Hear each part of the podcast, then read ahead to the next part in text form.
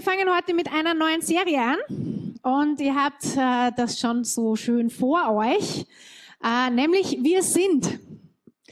Und das ist immer eine gute Serie, wenn es heißt Wir sind, weil dann dürfen wir wieder ein bisschen hineingehen in das, was unsere Identität ist, was unsere Aufgabe ist, wer wir als Christen sind. Und das erste, womit wir heute anfangen, ist, wir sind Priester. Ich habe heute das Vorrecht, über Priester zu sprechen. Und dass wir als Christen, wenn wir Jesus kennen, Priester sind. Und ich hoffe, ihr habt jetzt alle so ein kleines, genau, so einen kleinen Sticker bekommen. Äh, ich erkläre Ihnen noch, keine Sorge, es wird eine Auflösung zu diesem Sticker geben. Ja, ihr dürft euch alle eine nehmen. Und es kommt noch die Auflösung. Keine Sorge. ich erkläre es noch. Gut. Gut, äh, wir wollen anfangen ähm, und äh, gleich mit der Bibelstelle einfach anfangen, woraus ich heute eigentlich hauptsächlich ähm, das, das nehmen möchte, worauf die Predigt heute aufbaut. Und das ist der erste Petrus, 1. Petrus 2, Vers 4 bis 12. Und ich möchte die ganze Bibelstelle einfach gemeinsam mit euch lesen, weil die so wichtig ist. Und wenn ihr das hier vorne nicht lesen könnt, das ist ein bisschen klein, sehe ich gerade, dann nehmt doch euer Handy zur Hand, da haben ja fast die meisten schon ihre Bibel drauf. Oder wenn ihr eure Bibel noch mit habt, dann schlagt es doch mal so richtig altmäßig auf, äh, nämlich im 1. Petrus Kapitel 2. Und wir lesen das jetzt einfach gemeinsam zusammen weil das sind so wichtige Dinge drinnen und auf das, da ist so ein Schatz. Und ich hoffe, ihr nehmt sich die Bibelstelle diese Woche nachher noch einmal und lest sie euch noch einmal durch und noch einmal und noch einmal. Wir lesen gleich bei Vers 4 fangen wir an. Kommt zu Christus, dem lebendigen Eckstein im Tempel Gottes. Er wurde von den Menschen zwar verworfen, doch in den Augen Gottes, der ihn erwählt hat, ist er kostbar. Und nun lasst euch von Gott als lebendige Steine in seinen geistlichen Tempel einbauen. Ihr sollt Gottes heilige Priester sein und ihm geistliche Opfer bringen, die er durch eure Gemeinschaft mit Jesus Christus annimmt. In der Schrift heißt es, ich lege einen Stein in Jerusalem, einen auserwählten, kostbaren Eckstein, und wer an ihn glaubt, wird nicht umkommen. Für euch, die ihr glaubt, ist er kostbar. Doch für ihn, die ihn ablehnen, gilt, der Stein, den die Bauleute verworfen haben, der ist zum Eckstein geworden. Und in der Schrift heißt es auch, er ist der Stein, über den Menschen stolpern. Der Fels, der sie zu Fall bringt. Sie stolpern, weil sie nicht auf Gottes Wort hören und es nicht befolgen. Und dazu sind sie auch bestimmt. Und jetzt ab Vers 9. Aber ihr seid anders. Halleluja. Ich finde das so einen tollen Anfang. Aber ihr seid was? Okay? Jetzt, ich werde heute das ein bisschen anders machen. Noch einmal. Aber ihr seid? Okay? Wunderbar. Jetzt habt ihr schon mal was, was da drauf steht auf eurem kleinen Sticker. Wunderbar. Nochmal. Aber ihr seid was? Hm. Und wir werden dann auch hören, warum und wie wir anders sind. Aber ihr seid anders. Denn ihr seid ein auserwähltes Volk. Ihr seid eine königliche Priesterschaft, Gottes heiliges Volk, sein persönliches Eigentum. So seid ihr ein lebendiges Beispiel für die Güte Gottes, denn er hat euch aus der Finsternis in sein wunderbares Licht gerufen. Früher wart ihr kein Volk, jetzt seid ihr das Volk Gottes. Früher habt ihr Gottes Barmherzigkeit nicht empfangen, jetzt aber habt ihr seine Barmherzigkeit empfangen. Liebe Brüder, in dieser Welt seid ihr ohne Bürgerrecht und Fremde. Deshalb warne ich euch, lasst euch nicht von den Versuchungen dieser Welt bestimmen, denn sie schaden eurer Seele. Achtet sorgfältig darauf, wie ihr unter euren ungläubigen Mitmenschen lebt. Selbst wenn sie euch eines Unrechts anklagen, wird sie euer einwandfreies Verhalten beeindrucken. Und sie werden an Gott glauben und ihm die Ehre geben, wenn er kommt, um die Welt zu richten. Da sind viele ganz spannende Sachen drin. Und da ist eigentlich schon echt, echt alles erklärt, was es bedeutet, wir sind Priester. Und deswegen habe ich diese Bibelstelle einfach wirklich in der, in der, im Ganzen genommen und nicht nur so ein paar Auszüge, sondern wirklich mal den, diesen ganzen Abschnitt, weil das so gut erklärt ist. Und wir werden einfach wirklich genau daraus schauen, was heißt das, wenn wir Priester sind? Was bedeutet das? Was sagt da die Bibel?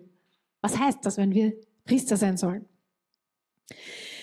Ich, ich mache jetzt heute kein großes Bibelstudium mit euch. Jetzt könnt ihr mal durchatmen. Ja, also man könnte hier wahnsinnig viel studieren, weil Priester hat es nämlich durch die ganze Bibel gegeben, im Alten Testament und im Neuen Testament. Mache ich nicht. Das ist sehr, sehr spannend, sich das mal anzuschauen. Da gibt es sehr viel. Aber ich möchte ganz kurz einfach so ein bisschen einen Überblick oder einen Unterschied zeigen zwischen den Priestern im Alten Testament und den Priestern im Neuen Testament. Und ich habe ein Bild dafür für euch gemacht ähm, und das einfach kurz zeigt und erklärt, wie, wie das aufgebaut war. Im Alten Testament, Priester im Alten Testament, waren in drei Bereiche sozusagen aufgebaut. Der oberste Bereich war der hohe Priester. Ja? Der hohe Priester war eine Person. Der hohe Priester war derjenige, der diese, diese Rolle gehabt hat, der Vermittler zwischen dem Himmel und der Erde, der, ins, der die einzige Person war, die ins Allerheiligste hineingehen durfte. Ja, also alle anderen durften bis zum Heiligtum. Der hohe Priester war der einzige, der bis ins Allerheiligste hinein durfte, dort, wo die manifeste heilige Gegenwart Gottes war. Das war der hohe Priester. Ja?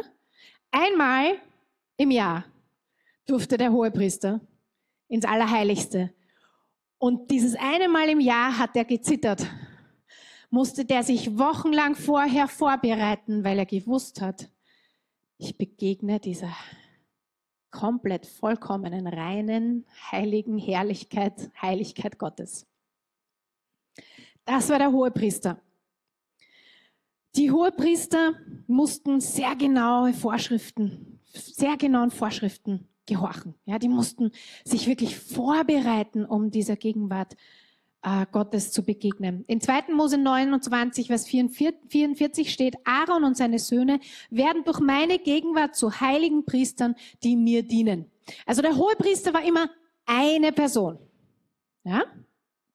Und die ist dann immer wieder neu gewählt worden sozusagen. Also der Hohepriester war ganz oben. Dann gab es die auserwählte, gesalbte Priesterschaft. Ja, das lesen wir im ganzen Alten Testament grundsätzlich, ja, wo die, wo die Priester ausgewählt worden sind. Die konnten nur aus dem Stamm von Aaron, also die Nachkommen Aarons sein, oder aus dem Stamm der Leviten. Das heißt, da war eine Familienzugehörigkeit notwendig. Ja?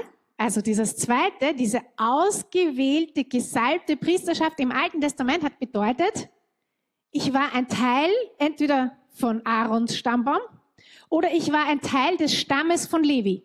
Ja? Eine andere Möglichkeit gab es nicht. So, das war diese, diese, diese Zwischengruppe, diese auserwählte, gesalbte Priesterschaft im Alten Testament. Ähm, für die hat auch gegolten, die mussten rein sein und heilig sein, vor allem wenn sie in den Dienst gegangen sind. Die mussten sich vorbereiten drauf.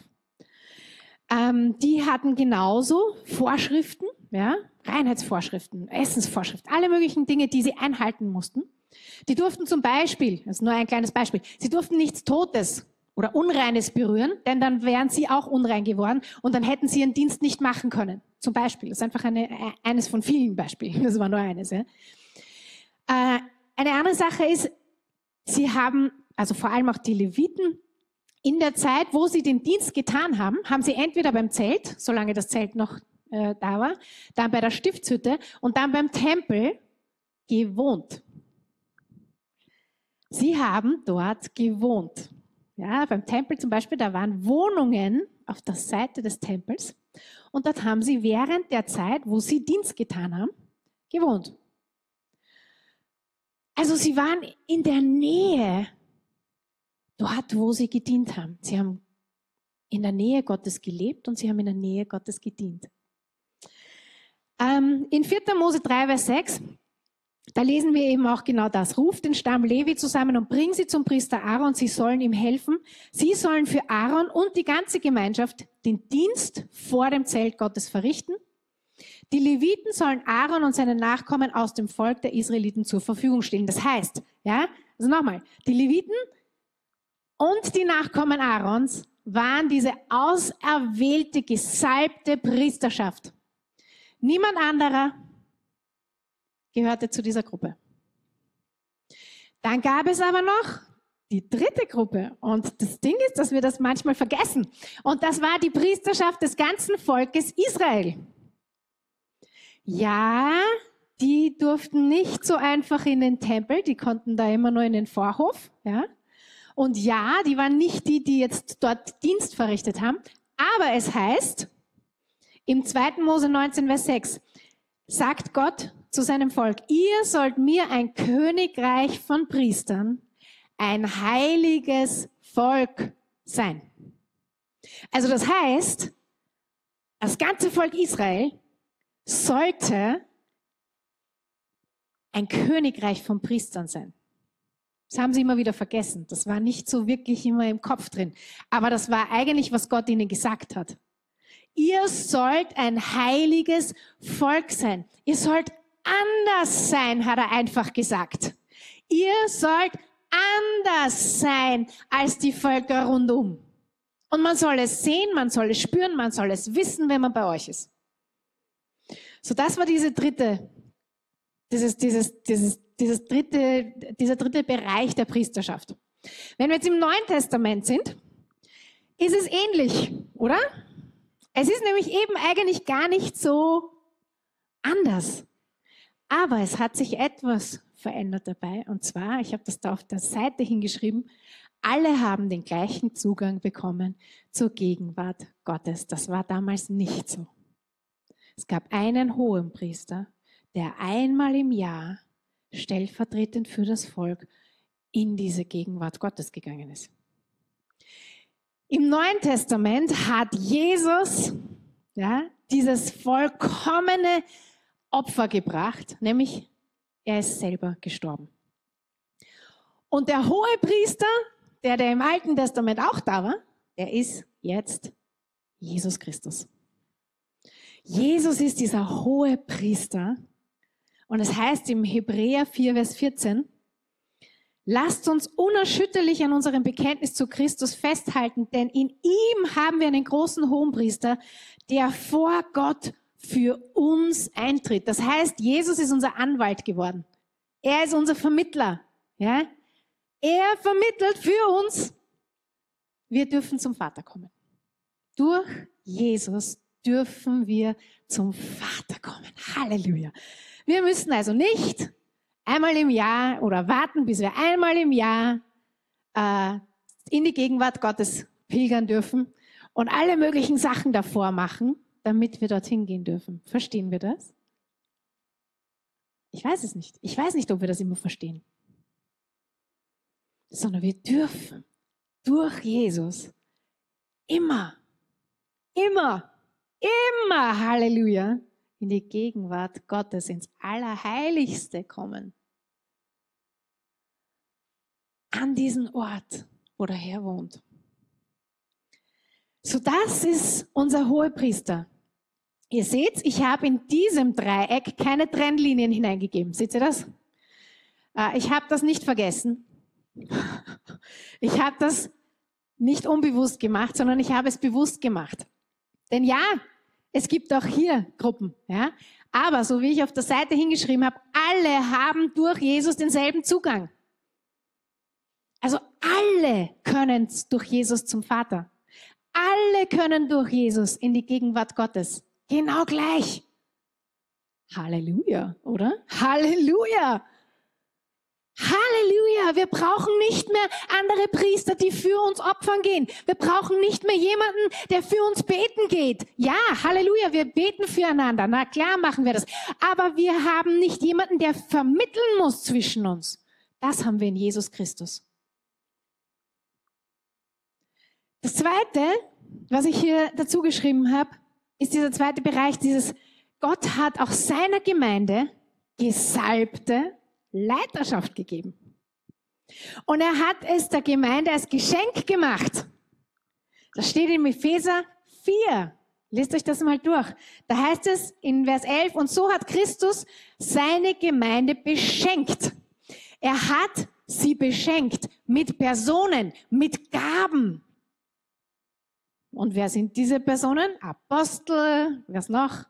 Lehrer, Hirten, Propheten, genau, ja. Wir haben einen fünffältigen Dienst und gesalbte Leiter bekommen in der Gemeinde. Das ist nicht unwichtig, weil Gott hat das in seine Gemeinde hineingelegt. Er hat die Gemeinde, seine Gemeinde beschenkt dadurch. Er beschenkt uns dadurch, dass er uns Menschen gibt, die gesalbt sind für einen gewissen Dienst, für eine gewisse Aufgabe. Ja? Nämlich Leitung auszuüben, nämlich euch zuzurüsten. Da ist nämlich eine Aufgabe dran gebunden. Die Aufgabe von dieser gesalbten Leiterschaft ist, alle Gläubigen für den Dienst zuzurüsten und die Gemeinde zu stärken. Das ist die Aufgabe. Und dann haben wir aber auch die Priesterschaft aller Gläubigen. Und das ist der Bereich, den ich heute am allermeisten betonen möchte. Da jetzt kommt jetzt dieser 1. Petrus 2, Vers 9 hinein. Ja? Alle Gläubigen sind durch das Opfer Jesu und durch unsere Wiedergeburt zur königlichen Priesterschaft geworden. Amen. Amen. Das ist total, das ist für mich total unfassbar. Wenn wir verstehen, was im Alten Testament Priester waren, dann ist das für, das ist, dann denke ich mir, wow, ja. Das ist ein, das ist eigentlich so ein Privileg, das ist ein unglaubliches Vorrecht. Wir sind alle Priester geworden. Und wir sind frei geworden, um anderen Menschen zu dienen. Ihr seid, eben haben wir schon gelesen, ihr seid von Gott, ein von Gott ausgewähltes Volk seine königlichen Priester. Ihr gehört ganz zu ihm und seid sein Eigentum. Alle haben wir denselben Zugang zur Gegenwart Gottes. Das, da ist kein Unterschied. Durch Jesus, der ganz oben der hohe Priester ist, haben wir alle, sowohl die gesalbten Leiter, als auch jeder, der gläubig ist, genau den gleichen Zugang zur Gegenwart Gottes. Wir dürfen zu jeder Tages- und Nachtzeit soll ich es nochmal sagen? Wir dürfen zu jeder Tages- und Nachtzeit an den Ort gehen, wo einmal im Jahr eine Person mit Wochen und monatelanger Vorbereitung früher hinein durfte. Amen. Danke, Ui. Amen. Und wisst ihr warum? Weil Jesus am Kreuz von Golgatha, als er gestorben ist, was ist da passiert? Der Vorhang im Tempel vor dem Allerheiligsten, vor diesem Ort, wo nur einmal im Jahr eine Person reingehen durfte, der ist zerrissen. Von oben nach unten. Gott hat ihn zerrissen. Das hätte kein Mensch machen können. Den hätte man nicht zerreißen können, auch wenn man hätte wollen. Die Scheren hätten nicht funktioniert. Er hat ihn zerrissen. Und das war von oben nach unten. Er hat damit gesagt, so, jetzt dürfen alle kommen. Jeden Tag. Halleluja. Wisst ihr, das ist nicht nur am Samstag, es ist jeden Tag. Und das ist die Botschaft, die mir jetzt, boah, die packt mich total. Wir sind nicht nur Priester, wenn wir hierher kommen am Samstag und die Hände heben und den Herrn ehren. Wir sind Priester am Montag. Und wir sind Priester am Dienstag. Und wir sind Priester am Mittwoch und am Donnerstag und am Freitag auch. Denn das ist unsere Identität. Wir sind eine königliche Priesterschaft. Boah, wenn uns das mal, wenn wir, wenn, wenn wir, wenn uns das mal so richtig bewusst wird, dann würde, würden eigentlich ein paar, weiß nicht, Glocken anfangen zu läuten oder ein, ein Feuerwerk mal explodieren in unserem Kopf. Wir sind eine königliche Priesterschaft. Da steht nicht, wenn wir gerade mal gut drauf sind, wenn wir gerade mal rein sind, wenn wir gerade mal toll sind. Da steht, wir sind. Wir sind. Das heißt, wir sind es am Montag, Dienstag, Mittwoch, Donnerstag, Freitag, Samstag, Sonntag. Keine Ausnahme. Und deswegen ist es mir so wichtig, das zu sagen, weil wir glauben manchmal, dass es verknüpft mit dem Gottesdienst. Es verknüpft nur dann, wenn wir irgendwo ganz geistlich in der Gemeinde sind. Und dann müssen wir ganz geistlich sein und dann müssen wir uns auf eine gewisse Art benehmen. Ach. Wir sind Priester. Am Montag, am Dienstag. Und wenn du heute nichts anderes mitnimmst, dann merkst du, du bist Priester. Montag, Dienstag, Mittwoch, Donnerstag, Freitag, Samstag und Sonntag. Und du darfst Montag, Dienstag, Mittwoch, Donnerstag, Freitag, Samstag, Sonntag an den Ort, wo nur einmal im Jahr eine Person unter Zittern hinein durfte.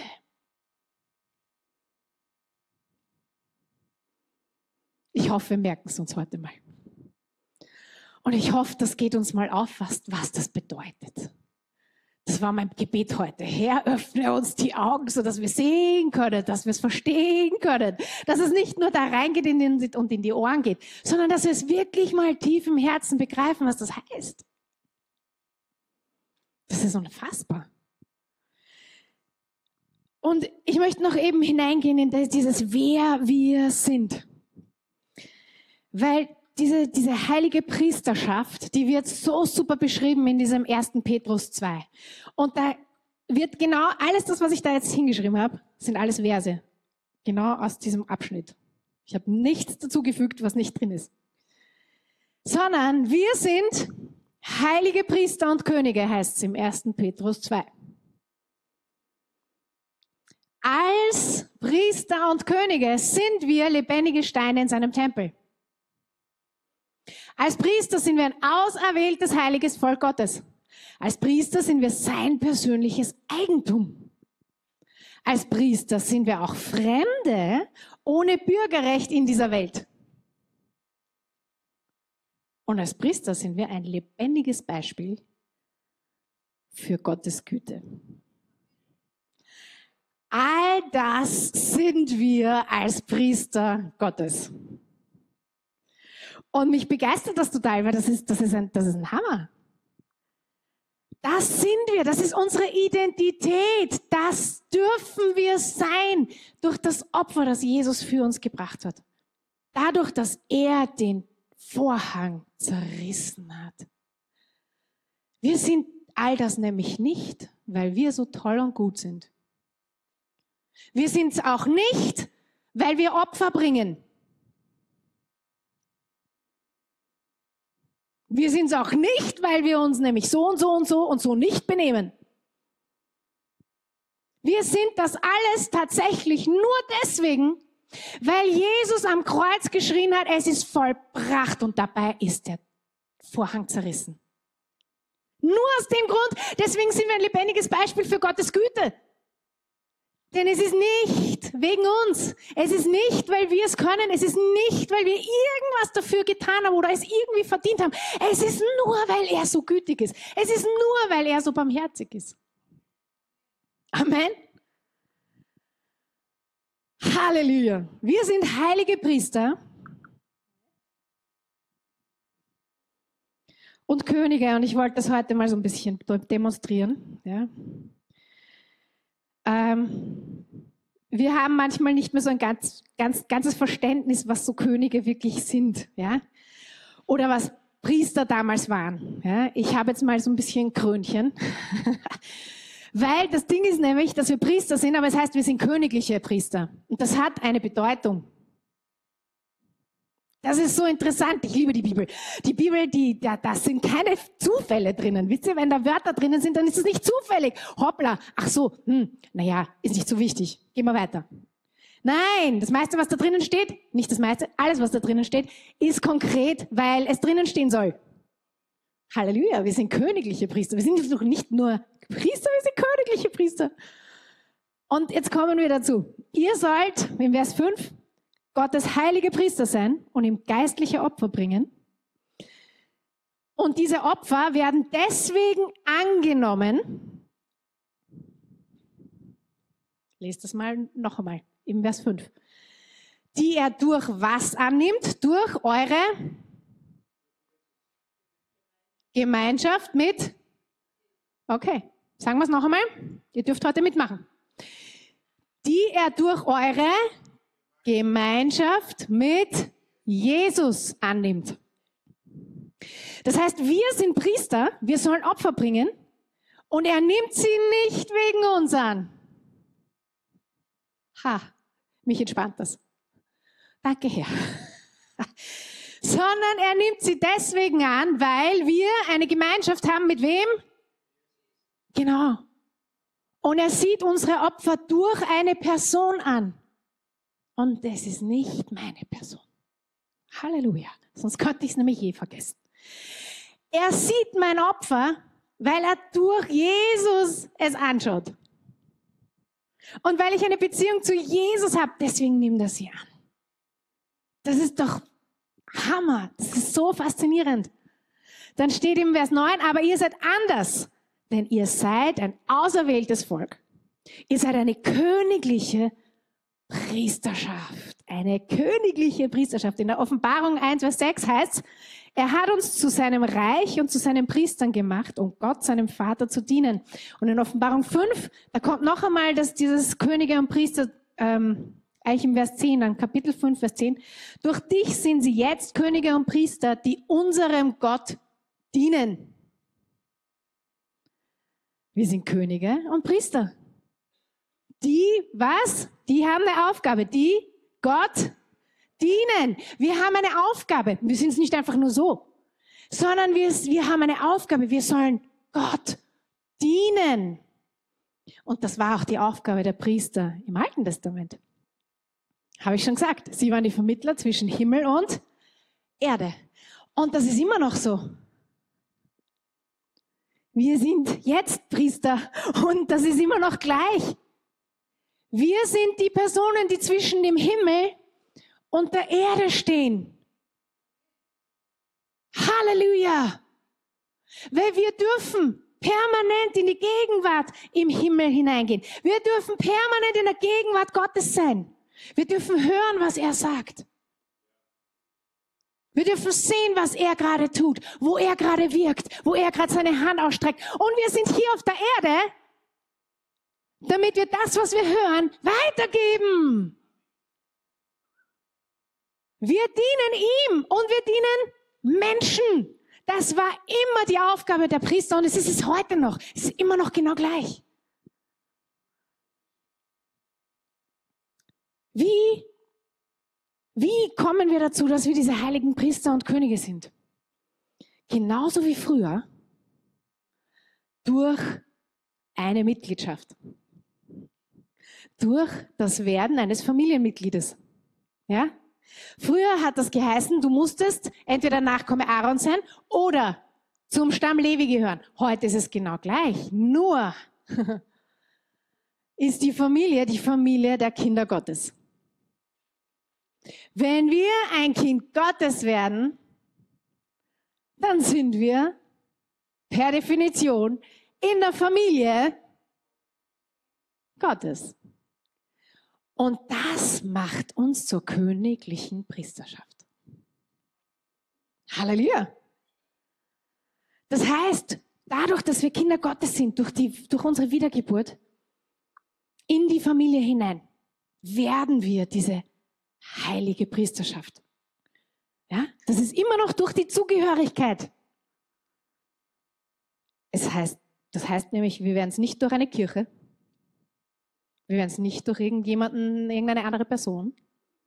Wir werden es nicht durch eine Mitgliedschaft in irgendeiner Gemeinde, sondern wir werden es dadurch, dass wir ein Kind Gottes werden. Das bedeutet, wir sind ein Teil der Familie. Und als Teil der Familie sind wir eine königliche Priesterschaft. Amen. Was heißt das? Heilige, abgesonderte Priester, die, die geistliche Opfer bringen. Gott ist heilig. Das wissen wir, oder? Gott ist heilig. Was bedeutet heilig? Heilig ist ein anderes Wort für abgesondert sein. Ja? Anders sein. Rein sein. Vollkommen sein. Kein Fehler. Das ist heilig. Gott ist heilig. Und so wie wir das heute schon im Lobpreis gehabt haben, er verdient unsere Ehre, er verdient unser Lob. Er verdient die Ehre und das Lob zu bekommen. Und wir ehren Gott, indem wir ihm gehorchen, indem wir ihm dienen. Und es heißt auch in Römer 12, Vers 1, wir ehren Gott mit unserem Leben. In Römer 12, Vers 1 heißt es, bringt Gott euren, euer Leben als lebendiges Opfer dar. Ja? Als lebendiges Opfer. Das heißt, unser Leben ist zu, dieses Opfer, ist ihn zu ehren. Wir ehren ihn durch unser Leben. Und wisst ihr, das war auch das, was was Jesus in seiner Zeit bei den Pharisäern angekreidet hat. Die Pharisäer, die waren sehr scheinheilig. Die haben so getan, als ob. Die haben es für das, für das Äußere getan. Die haben das getan, damit sie gesehen werden, damit man ihnen auf die Schulter klopft und sagt, oh, ja, oder schön, man musste sogar eben nach hinten treten, damit sie vorbei konnten. Ja? Sie haben sich dorthin gestellt, wo alle sie gesehen haben. Jesus hat das ganz plakativ gesagt. Er hat gesagt, hey, so habe ich das nie gesagt. So sollen Priester nicht sein. Sondern es soll etwas sein, was von innen herauskommt. Das ganze Leben soll das Opfer sein.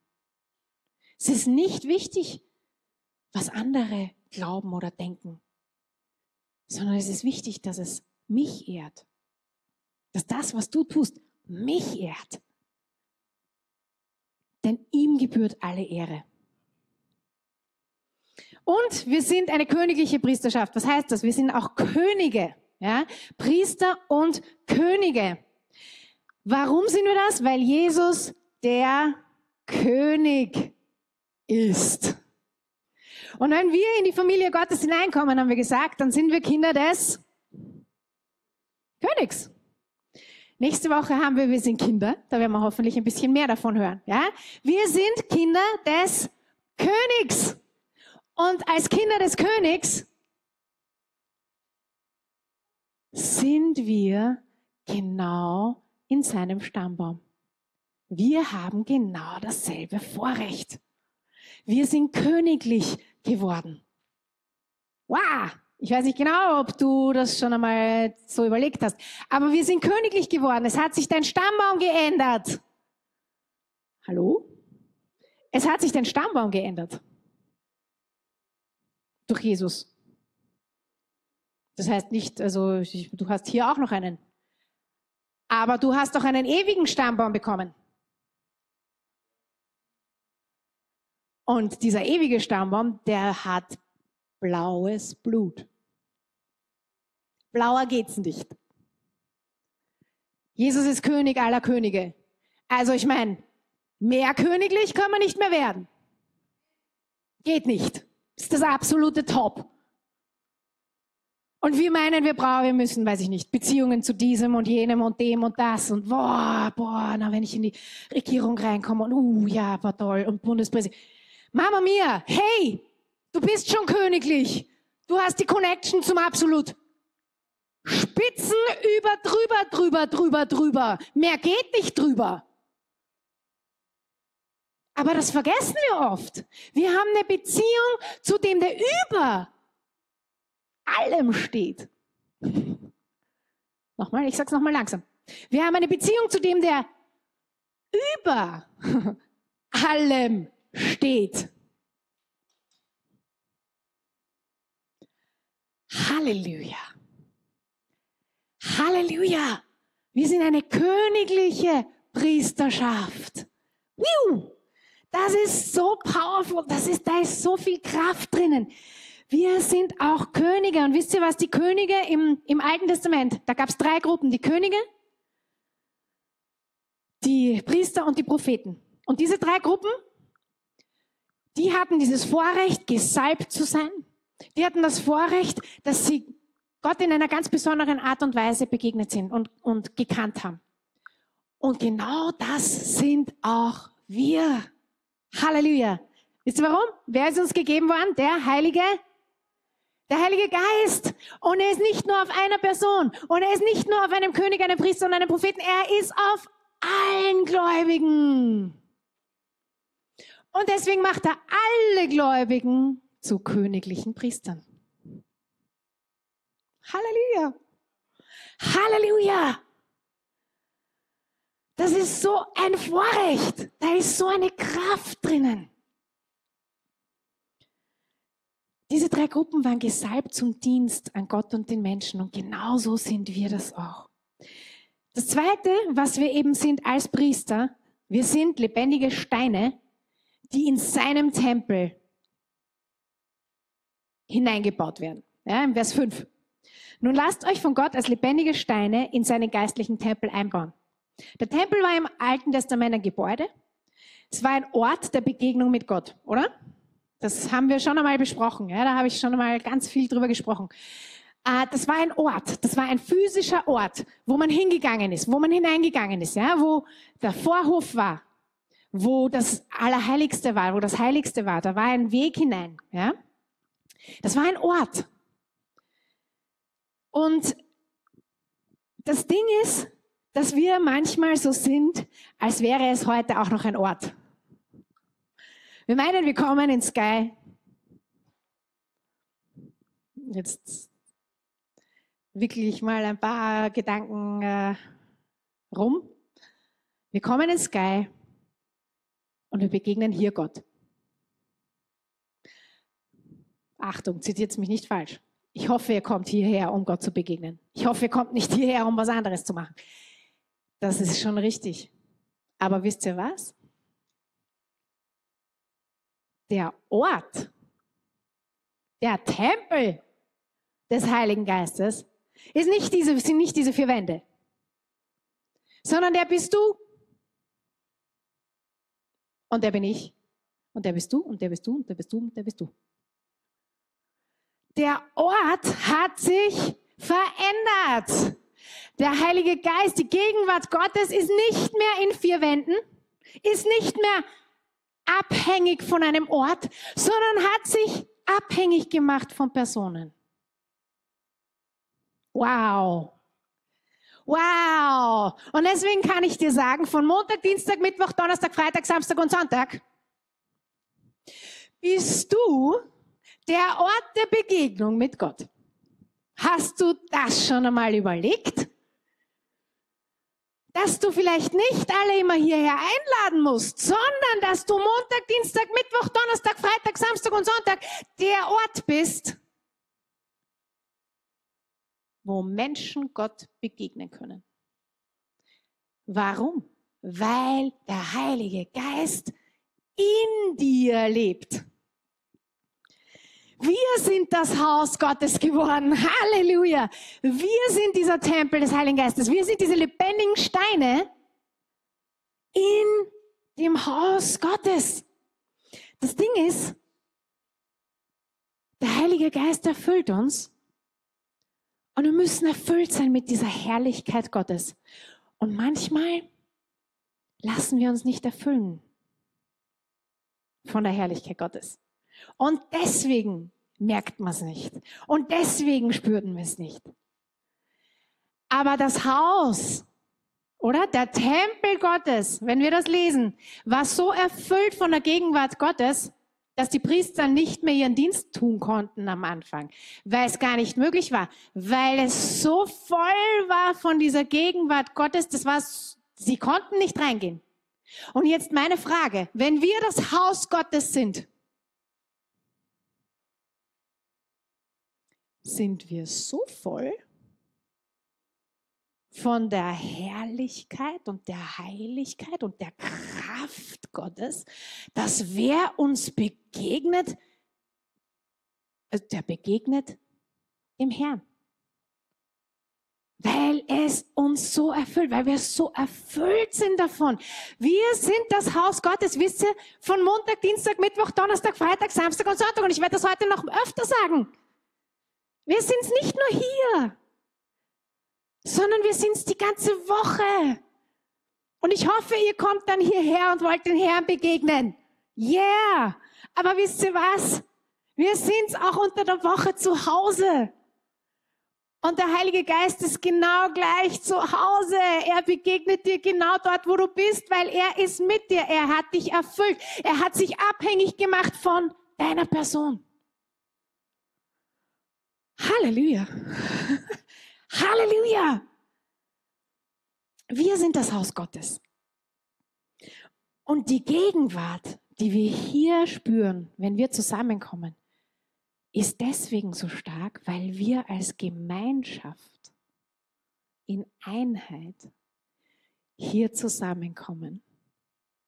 Und ich würde mir so wünschen, dass wir alle aus Montag, Dienstag, Mittwoch, Donnerstag, Freitag, Samstag, Sonntag so starken Erlebnissen mit dem Herrn kommen, dass wir hierher kommen und es knallt. Weil wir alle so gefüllt sind und so erfüllt sind und so eine Herrlichkeit uns umgibt, dass wenn wir hier zusammenkommen in Einheit, dass es Wumms macht. Das ist mein Gebet. Aber dafür müssen wir es checken, dass wir das Haus Gottes sind dass es nicht nur hier ist, sondern dass es zu Hause ist, genau gleich. Wir sind ein auserwähltes, heiliges Volk Gottes. Es heißt in Vers 10, früher wart ihr kein Volk, jetzt seid ihr das Volk Gottes.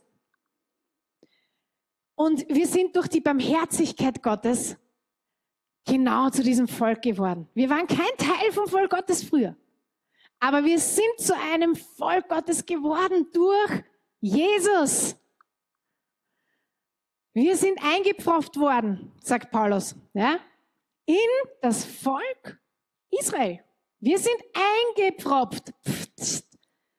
Wir waren das nicht, wir waren nicht ein Teil dieses Volkes, aber wir sind es geworden, weil Jesus uns erlöst hat, weil Jesus uns hineingenommen hat in sein Volk. Voll schön. Wir gehen gleich weiter zum nächsten. Wir sind als Priester auch sein Eigentum. Und das heißt im, im Vers 9, ihr seid sein persönliches Eigentum. Als Priester, ja, das war auch im Alten Testament. Im Alten Testament hatten die Priester keinen eigenen Besitz in, in, im Volk Israel. Sie hatten keinen eigenen Grund. Sie hatten keinen Boden, sondern ihr Besitz war eigentlich der Herr, war das Vorrecht, dass sie dem Herrn dienen durften. Und der Herr hat von ihnen gesagt, sie sind mein Eigentum. Sie gehören mir. Sie dienen mir und ich werde für sie sorgen. Und er hat immer für seine, seine Priester und die Leviten gesorgt. In jeder Hinsicht. So das, was wir als Priester sind, wir sind dem Herrn sein Eigentum. Und wir lesen das im 1. Korinther auch wieder. Gott selbst hat unser und euer Leben auf ein festes Fundament gestellt. Auf Christus und mit seinem Geist erfüllt. Er drückte uns sein Siegel auf, wir sind sein Eigentum geworden. Jesus hat uns teuer erkauft. Wir wissen, wenn wir etwas im Geschäft kaufen, wenn wir es bezahlt haben, dann gehört es uns, oder? An der Kasse. Also wir gehen nicht und sagen, äh, oh, es tut mir leid. Wenn wir es bezahlt haben, gehen wir nicht und sagen, oh, es tut mir leid, äh, ich habe das gerade mitgenommen. Das gehört eigentlich Ihnen, oder? Oder hat das wer von euch schon mal gemacht? Äh, mit dem halben Latella zurückgegangen. Nein, sondern es gehört uns. An der Kasse haben wir bezahlt und dann gehört es uns. Jesus hat nicht mit Gold und Silber für uns bezahlt, er hat noch viel teurer bezahlt. Er hat mit seinem eigenen Leben, mit seinem Blut bezahlt.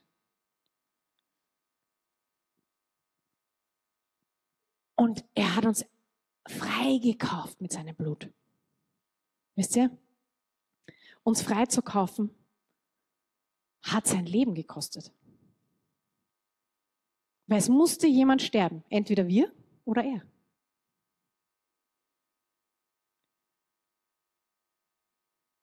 Und er ist anstelle von uns gestorben. Er hat uns frei gekauft. Und wir meinen manchmal, viele gehen rum und sagen, ja, ja, ich bin aber lieber mein, mein eigener Herr. Ich kenne diesen Satz. Ich verstehe, was die Leute meinen. Es stimmt noch nicht. Denn niemand ist eigentlich sein eigener Herr. So gern wir das glauben wollen und so sehr wir das gerne wären. Es gibt nur zwei Herren. Sorry, das ist leider eine ganz unbeliebte Wahrheit. Es gibt den einen Herrn, der heißt Satan. Und es gibt den anderen Herrn und der heißt Jesus. Die zwei gibt's. Unser eigener Herr waren wir nie und werden wir nie sein. Denn es gibt nur zwei Herren. Und wir dienen entweder dem einen oder dem anderen. Und das Ding ist, ich bin sehr viel lieber bei dem Herrn, der mich freikauft, der mich erlöst, der mich heilt, der mich neu macht, der mich segnet, der mich liebt von ganzem Herzen und der mein Bestes will. Als beim anderen Herrn, der grundsätzlich nur eine Agenda hat und das ist zu zerstören, zu morden und kaputt zu machen. Ist meine, ist meine Meinung. Ja? Also ich bin lieber bei dem Herrn, bei dem es mir gut geht. Aber ich weiß, es gibt sehr viele Menschen, die sehen das anders. Ich möchte es nur klar machen, weil uns sonst nicht klar ist, wovon uns denn Jesus überhaupt erkauft hat. Aber er hat uns erkaufen müssen. Denn wir sind nicht frei. Wir sind auch nicht unser eigener Herr, so wie wir das immer meinen. Sondern Jesus sagt das sehr, sehr klar. Wir sind Sklaven der Sünde. Also nochmal, es gibt nur zwei Herren. Und damit er uns freikaufen kann davon, und frei machen kann, damit wir überhaupt erst selbstständig entscheiden können, was wir wollen, musste er uns freikaufen. Weil wir sind nicht frei von Haus aus. Er musste einen Preis bezahlen. Und dieser Preis war sehr teuer. Es war sein Blut. Und deswegen ist das so wichtig. Es war sein Blut, das er gegeben hat, damit wir frei sein können damit wir frei sein können, um zu entscheiden. Ja, du kannst dich immer noch gegen ihn entscheiden. Und dieses Recht hat er dir erkauft. Aber das hast du nur, weil er es erkauft hat.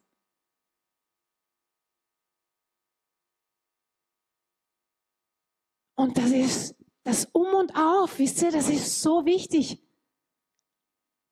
Er hat uns frei gekauft. Und er hat uns neu gemacht und er hat uns erlöst, indem er sein eigenes Leben dafür gegeben hat. Wir sind teuer, teuer erkauft. Und ich hoffe, das verstehen wir mal so wirklich konkret, tief in uns. Und deswegen hat er uns zu seinem Eigentum gemacht. Er hat uns zu sich geholt. Gott ist ein liebender Vater und deswegen immer auf unser Bestes bedacht. Es kann nur unser Gewinn sein, wenn wir sein Eigentum sind. Wisst ihr, dieses, das mit dem Eigentum, das, ist, das, das hat dann immer gleich so, oh, aber ich will aber nicht, ich, ich möchte nicht ein Eigentum sein. Ja? Es kann nur unser Bestes sein, weil er unser Bestes will, wenn wir sein Eigentum sind. Nochmal, es gibt nur zwei Herren. Und wir müssen uns halt irgendwann entscheiden für den einen oder den anderen Herrn über unserem Leben. Und das, was wir jetzt machen, hat eine Auswirkung auf, wo wir unseren Platz in der Ewigkeit haben. Aber es gibt nur diese zwei Herren. Und wir dienen entweder dem einen oder dem anderen. Und wie gesagt, ich bevorzuge, dem zu dienen, der mich mein Bestes am Herzen hat der mich liebt, der sein Leben für mich gegeben hat.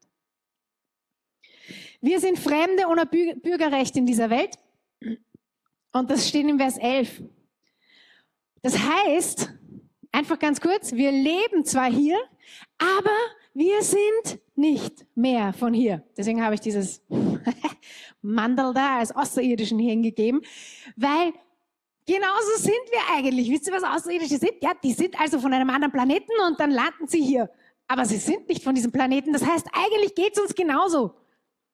Wir sind zwar hier, wir wohnen zwar hier, wir leben zwar hier, aber wir sind Fremde hier, sagt es eben genau in diesem Kapitel über die Priester. Das heißt, wir haben hier kein Bürgerrecht. Wisst ihr, was ein Bürgerrecht ist? Das Bürgerrecht, ich habe das nachgeschaut, ist das Recht, das nur Bürger haben in einem Staat. Alle, die fremd sind oder aus dem Ausland sind in einem Staat, haben diese Rechte nicht. Zum Beispiel bei uns wäre das das Versammlungsrecht, das Recht zu demonstrieren. Ja? Das ist bei uns ein Bürgerrecht. Nochmal, das gilt uns Bürgern. Also nicht, wenn wir nicht Bürger eines Staates sind. Und das ist interessant, weil überlegt euch mal, was das hier jetzt heißt. Wir sind hier Fremde ohne Bürgerrecht in dieser Welt. Und ich möchte das mitgeben und euch mal sagen, überlegt mal, was heißt das? Was bedeutet das, wenn wir nicht Teil des, dieser Welt sind? Was bedeutet das? Und in Vers 10 ähm, heißt dann eben auch, lasst nicht, lasst euch nicht von den Versuchungen dieser Welt bestimmen, denn sie schaden eurer Seele. Das heißt, wir sollen uns nicht von dem bestimmen lassen, was hier auf dieser Welt ist. Warum nicht? Weil wir hier nur Fremde sind. Wir sind nur Fremde. Wir haben hier kein Bürgerrecht. Wir sind nicht von der Welt. Wir wohnen zwar in der Welt, aber wir sind nicht von der Welt. Okay? Und das Letzte ist, wir sind ein lebendiges Beispiel für die Güte Gottes. Halleluja. Weil Gott so gütig ist, weil er so gnädig und barmherzig ist, deswegen dürfen wir Priester sein. Nicht, weil wir so perfekt sind und weil wir alles können und weil wir immer richtig sind. All das wissen wir selber, dass wir es nicht sind. Sondern weil er so gütig ist und barmherzig ist. Weil er uns aus der Finsternis, heißt herausgeholt hat und in sein Licht gestellt hat. Ach, das, was für ein schönes Bild. Es gibt nur zwei verschiedene Reiche. Das eine ist das Reich der Finsternis, das andere ist das Reich des Lichts. Es gibt keines dazwischen, so sehr wir das immer gerne haben wollen. Es gibt's nicht. Sondern er hat uns aus der Finsternis herausgenommen und er hat uns ins Licht hineingegeben. Dazwischen ist nichts. Und das ist seine Güte, das ist seine Gnade, das ist, weil er so barmherzig ist mit uns, weil er uns so liebt, weil er jedem bis ans Ende, bis zum letzten Atemzug wird er jedem Menschen nachgehen. Genau gleich. Und der Person immer noch Chancen geben und nochmal Chancen geben, weil er gnädig und barmherzig ist. Wie sind wir? Was sind unsere Eigenschaften? Und die haben wir alle schon durchgehabt, damit mit in diesen Beispielen. Das eine ist, wir sind heilig. Was heißt heilig? Abgesondert, genau. Das heißt abgesondert. Aber was heißt abgesondert? Abgesondert von etwas und abgesondert für etwas. Wir sind abgesondert von dieser Welt und wir sind abgesondert für Gott. Es gehört beides, beides dazu. Das heißt auch rein, aufrichtig, ehrlich, ohne Flecken und Runzeln. Ja? Und lest euch mal wirklich diesen 1. Petrus 2 mal so richtig durch. Da steht so viel drin. Im Vers 12, achtet sorgfältig darauf, wie ihr unter euren ungläubigen Menschen lebt. Achtet drauf. Das ist nicht einfach nur irgendwas. Ihr sollt anders sein, sagt hier Gott. Ihr sollt anders sein. Wir sind Priester, wir sind anders. Heilig ist anders. Wir sind auserwählt. Das ist das zweite Wort. Auserwählt heißt erwählen, außer Korn hat das früher noch geheißen, ja. Aus einer Masse, aus einer Menge sagen, du, ich will dich. Die Masse ist immer noch da, aber Gott sagt, ich will dich. Das ist auserwählt. Hm. Soll ich es nochmal sagen? Er hat uns auserwählt. Er zeigt mit dem Finger auf dich er nennt dich beim Namen und er sagt, ich will dich. Ha! Ich sag's nochmal. Ich glaube, ihr habt es nicht gehört. Er nennt dich beim Namen, er zeigt mit dem Finger auf dich und er sagt, ich will dich. Ich will dich. Ich will dich. Er hat uns auserwählt. Das hat früher dieses Wort wurde nur für drei verschiedene Gruppen, also gerade im Griechischen, wurde es nur für drei verschiedene Gruppen äh, verwendet, dieses Wort. Das eine war das Volk Israel, das andere war der Messias. Ja, und das dritte war für alle Christus-Nachfolger. Halleluja. Wir sind, was? Auserwählt. Yes, wir sind auserwählt. Du bist auserwählt. Schreib's dir auf deinen Spiegel. Ich bin auserwählt. Schreib's dir wohin, wo du siehst. Wir sind so oft und so schnell, dass wir das vergessen. Wir sind auserwählt. Drittes, wir sind königlich, haben wir schon vorher gesagt. Ich habe die Krone aufgehabt. Ja? Wir sind königlich. Unser Stammbaum hat sich verändert. Das muss ich nicht noch einmal erklären. Das vierte ist, wir sind gerufen. Wisst ihr, was gerufen bedeutet hat in diesem Kontext? Beim Namen gerufen. Das ist dasselbe, was ich schon gesagt habe mit auserwählt. Beim Namen gerufen. Er hat gesagt, Franz. Er hat gesagt, Gabi. Er hat gesagt, Hidora. Er hat uns beim Namen gerufen. Er hat uns herausgerufen. Das ist das, was beim Lazarus ver verwendet wird. Wie Jesus sagt, Lazarus, komm her, raus. Das ist das Wort, das hier verwendet wird. Er hat uns gerufen. Beim Namen. Er kennt uns. Er weiß genau. Er weiß genau, wer wir sind. Und er hat uns gerufen. Nicht irgendjemand. Er hat uns gerufen. Jetzt nochmal. Er hat dich gerufen. Ich weiß nicht, ich glaube, wir verstehen es immer noch nicht. Er hat dich gerufen.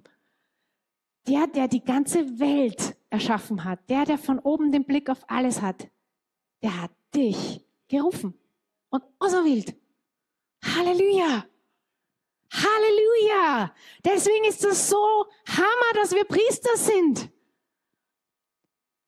Das Letzte ist, wir sind anders. Und da, deswegen habe ich die Adriana dieses Bild machen lassen mit den Fischen. Und jetzt komme ich zu eurem wunderbaren Sticker, den ihr euch irgendwo hinkleben dürft, wo ihr ihn seht. Wir sind anders. Das, was das alles zusammen sagt, ist, wir sind anders. Wir sind anders. Halleluja. Wir sind anders. Und ich hatte dieses Bild von Chosen. Ich weiß nicht, wer kennt von euch Chosen? Diese Serie? Ja? Nein? Okay. Manche kennen sie, manche nicht. Wurscht. Ich habe dieses Bild so vor Augen gehabt von diesen Fischen, ja, die alle grau sind und dann plötzlich schirp, dreht sich ein Fisch um, wird farbig und schwimmt in die andere Richtung. Da dachte ja, das ist ein cooles Bild, das verwende ich. Das ist so super. Wir sind anders, wir sind dazu berufen, anders zu sein. Und wenn du es nicht bist, wenn du nicht auffällst, dann frage ich mich, bist du ein Christ? Denn wir sind anders. Es soll sichtbar sein. Was heißt denn das? Heißt das, wie wir uns anziehen? Braucht man jetzt also Kleidervorschriften? Ja, das gab es zu verschiedenen Zeiten immer wieder. Kopftuch, nicht Kopftuch, lange Haare, kurze Haare, schminken, nicht schminken. Puh, da gab es alles Mögliche. Heutzutage sind es die Tattoos. Ja, es gibt alles Mögliche. Ja? Heißt das, das ist das, was uns anders macht? Nein. Nein. Egal wie du dich kleidest, egal was du, wie du äußerlich ausschaust, das macht dich nicht wirklich anders. Auch Essensvorschriften, so wie Jesus das bei den Pharisäern gesagt hat. Hat das sie anders gemacht? Nein, sie haben einfach nur etwas nicht gegessen. Das waren alles äußerliche Dinge und Jesus hat gesagt, das alles ist nur äußerlich. Das, worum es geht, ist das Herz. Das ist innerlich. Das, was uns anders macht, ist das, was drinnen ist. Das, was uns anders macht, ist unsere Zugehörigkeit, unser neues Wesen. Wir sind jetzt was? Ein königliches Volk, ein, eine königliche Priesterschaft. Wir haben eine neue Zugehörigkeit. Das macht uns anders. Ich weiß nicht. Also ich meine, mich macht's anders. Ja, wenn ich verstehe, was königlich heißt, dann macht mich das anders, denn das bedeutet auch, das ist ein bestimmtes Benehmen, das ist ein bestimmtes Wissen in mir. Das macht mich anders, wenn ich's verstehe. Meine Zugehörigkeit, dass ich auserwählt bin, dass wir aus, abgesondert sind, macht uns anders. Wir sind nicht mehr grau und schwimmen alle in dieselbe Richtung und floaten durch den Schmutz. Weil wisst ihr, das ist das, was mich so fasziniert an diesem Bild. Mit dem Strom schwimmen ist nicht schwierig. Sich einfach treiben lassen ist nicht schwierig. Weißt du, wisst ihr, wo das schwierig wird? Kennt ihr die Lachse? Die schwimmen gegen den Strom. Die schwimmen gegen den Strom. Die schwimmen nicht mit dem Strom, die schwimmen gegen den Strom. Und das ist, was wir sind. Wir schwimmen gegen den Strom. Wenn wir Jesus in unserem Leben haben, dann werden wir von grau bunt. Bunt. Bunt. Wir kriegen Farbe in unserem Leben. Wir werden sichtbar. Wir werden hell. Es heißt in Philippa 2, Vers 15, denn euer Leben soll hell und makellos sein. Dann werdet ihr als Gottes vorbildliche Kinder mitten in dieser verdorbenen und dunklen Welt leuchten. Jetzt hört's mal zu. Wie Sterne in der Nacht. Ha! Ha! Wir sind anders und man soll es sehen. Ich schäme mich nicht dafür, dass ich anders bin. In keinster Weise. Das ist völlig in Ordnung. Denn ich bin ein Kind Gottes und ich bin eine königliche Priesterschaft und ich bin anders. Ja und Amen. Das ist vollkommen in Ordnung. Und ich hoffe, es sehen alle, ich hoffe, es hören alle und ich hoffe, die Leute begegnen dem Herrn, wenn sie mir begegnen. Das ist mein tiefstes Gebet. Denn was passiert ist, dass wir plötzlich Farbe kriegen, wir werden bunt, wir werden hell, wir werden sichtbar und es dreht sich was um. Wir schwimmen nicht mehr mit dem Strom, wir schwimmen plötzlich gegen den Strom. Darf ich euch auch kurz da noch zu diesem Bild was dazu sagen? Das heißt nämlich was. Gegen den Strom schwimmen ist nicht so leicht wie mit dem Strom schwimmen. Das hätten wir immer gern. Das hätten wir immer gern. Aber was das bedeutet, heißt, dass wir gegen den Strom schwimmen. Und gegen den Strom ist gegen die Strömung ist gegen das, was leicht geht. Ist gegen das, was alle machen. Die anderen Fische, die schwimmen nämlich alle in die andere Richtung. Wir schwimmen aber gegen sie.